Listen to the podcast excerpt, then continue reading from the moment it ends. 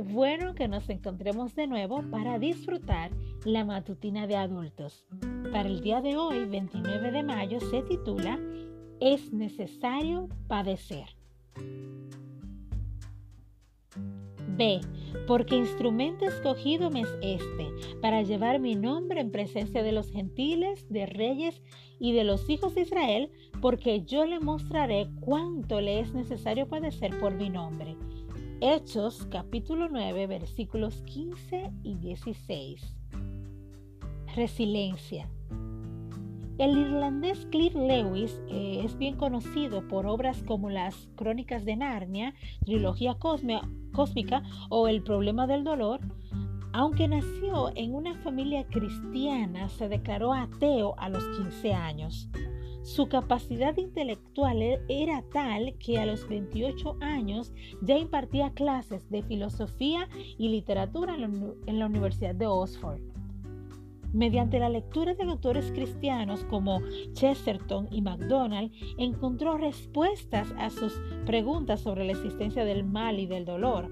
A los 33 años, una conversación hasta altas horas de la noche con su colega eh, Tolkien, el autor del Hobbit y El Señor de los Anillos, resultó clave para su conversión.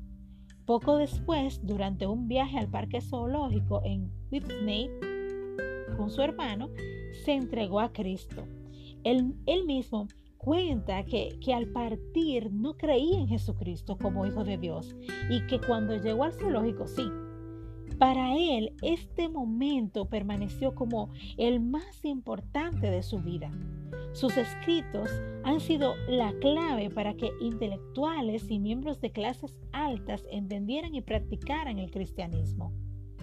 Veinte siglos antes, otro viajero también experimentó su conversión en un viaje, no al zoológico, sino que iba a la ciudad de Damasco.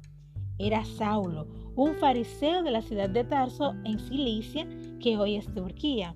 Perseguidor, de los cristianos, este Jesús lo llamó y le mostró la necesidad de padecer y prepararse para llevar a Cristo a los gentiles y reyes que de otra manera no, no, no habrían recibido la doctrina cristiana. Dios lo llamó a padecer con azotes, apedreamiento, encarcelamiento, persecuciones, peligros de agentes naturales y otras muchas adversidades. También Lewis hubo de sufrir después de su conversión. Su esposa murió de cáncer a los 45 años. Esta pérdida, pérdida le supuso un dolor terrible y pronto le diagnosticaron una enfermedad renal que lo llevó a la muerte tres años después del fallecimiento de su esposa.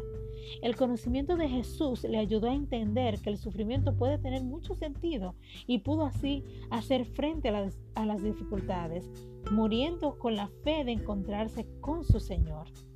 Estos dos personajes tuvieron que sufrir a pesar de estar del lado del Salvador. Sin embargo, el dolor los mantuvo muy cerca del Señor, quien promete que muchas son las aflicciones del justo, pero de todas ellas lo librará Jehová.